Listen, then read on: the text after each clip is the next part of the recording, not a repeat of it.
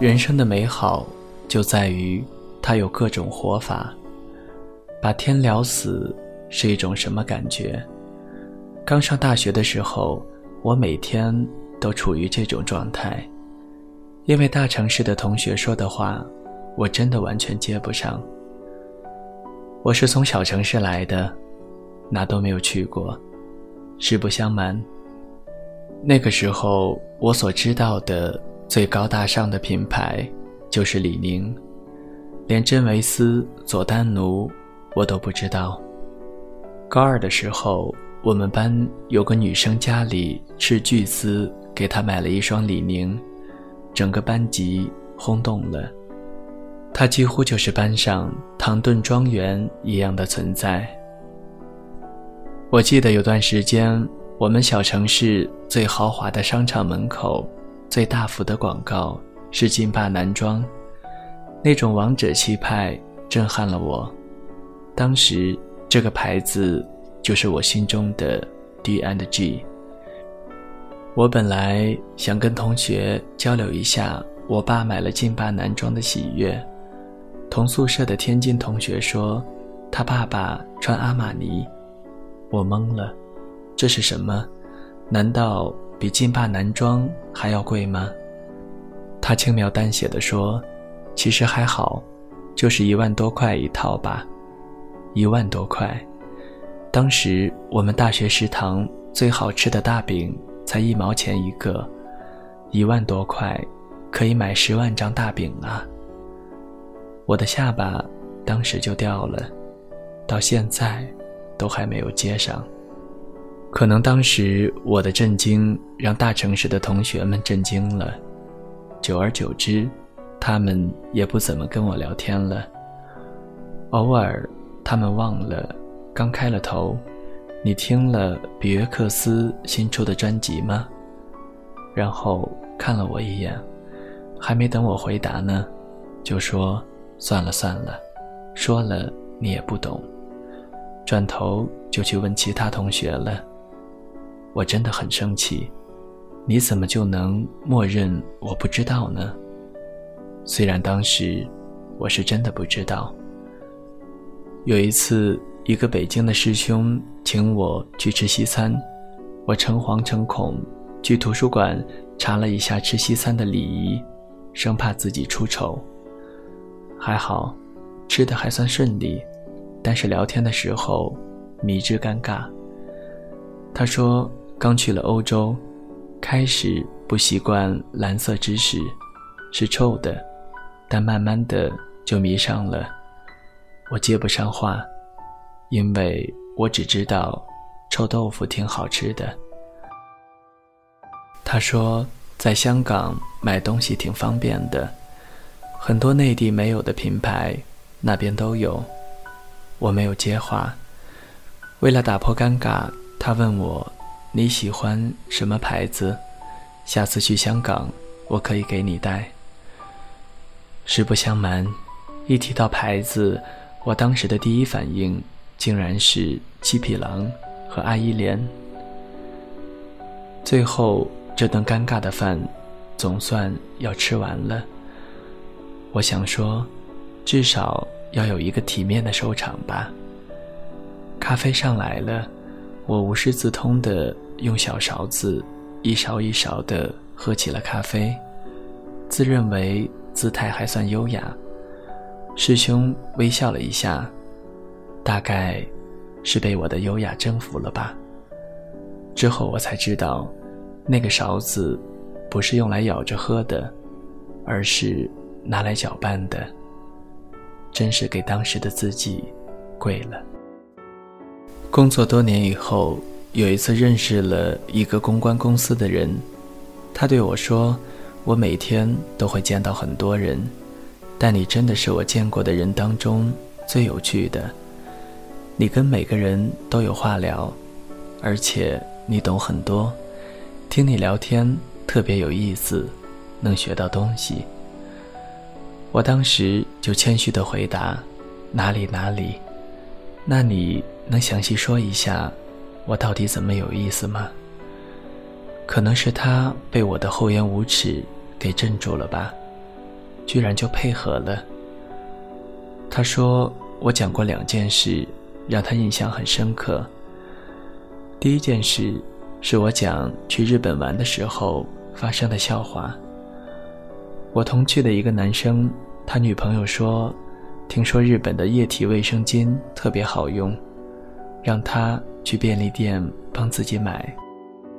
这个男生跟我一样，英语烂爆了，怎么才能让服务员知道他要的是液体卫生巾呢？他灵机一动，用肢体语言啊，他指着自己的下体，双手。做出划船的动作，嘴里一直说 “water，water”，效果很明显，售货员差点要报警了。他求助的看我，让我用英语帮他翻译。身为他的朋友，我义不容辞地跑掉了。第二件事是我讲自己去美国玩的时候。听到一个妈妈跟孩子的对话，在我们中国路上遇到乞丐，妈妈一定会对孩子说：“看到了吗？如果你不好好学习，将来就会变得跟他一样。”当时我在纽约，一群流浪汉在路边躺着，一个白人妈妈带着小女孩经过，白人妈妈对小女孩说。看到了吗？你要好好学习，将来就可以帮助他们。那个女生说：“我当时讲了这个事，还跟他讨论了中美教育的差距，我们都很感慨。美国孩子的格局真的很高，从小就知道要改变世界。天哪，我居然这么有深度过，简直不敢相信。”那个女生还说，其实刚认识我的时候，觉得我其貌不扬，但是跟我聊天之后，真的很羡慕我，希望将来能和我一样。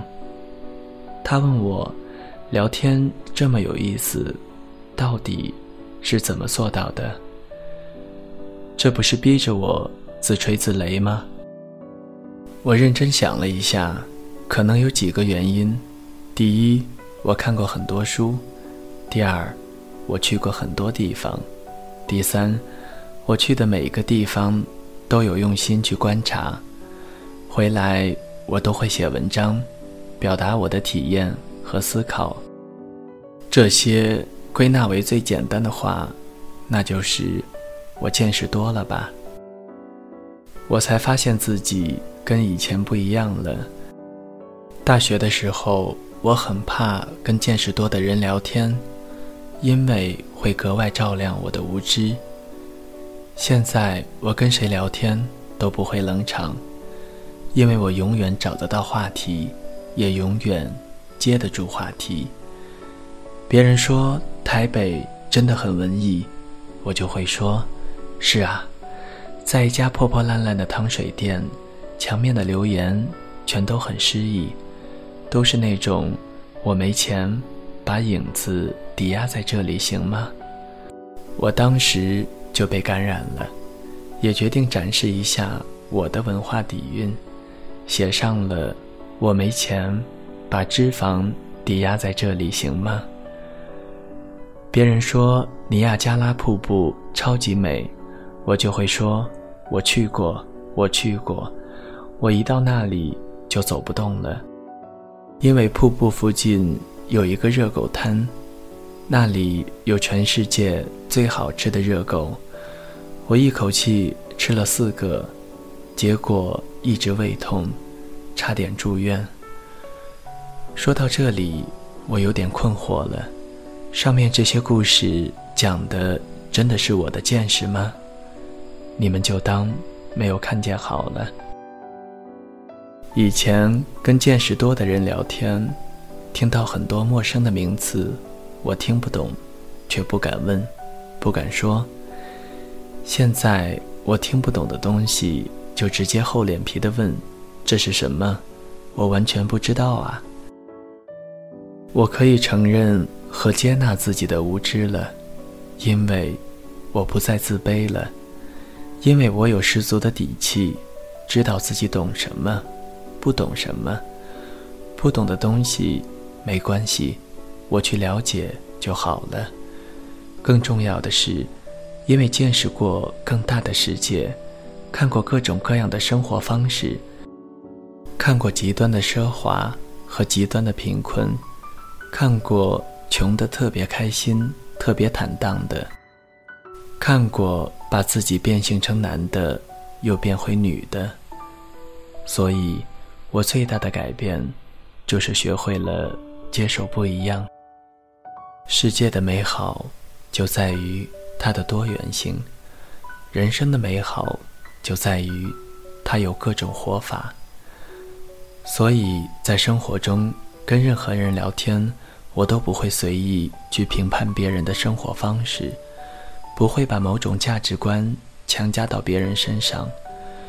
比如，我从来不会对三十岁的单身人士说：“你不结婚，人生就不完整。”我从来不会对三十五岁没有孩子的人说：“你不要孩子，以后一定会后悔。”我从来不会对四十岁要去学滑板的人说：“你也不想想自己多老了。”旅行的意义是什么？大概就是看过了很多风景，看过了很多人生，所以不再把自己当成衡量万事万物的尺度，学会用不同的视野看世界。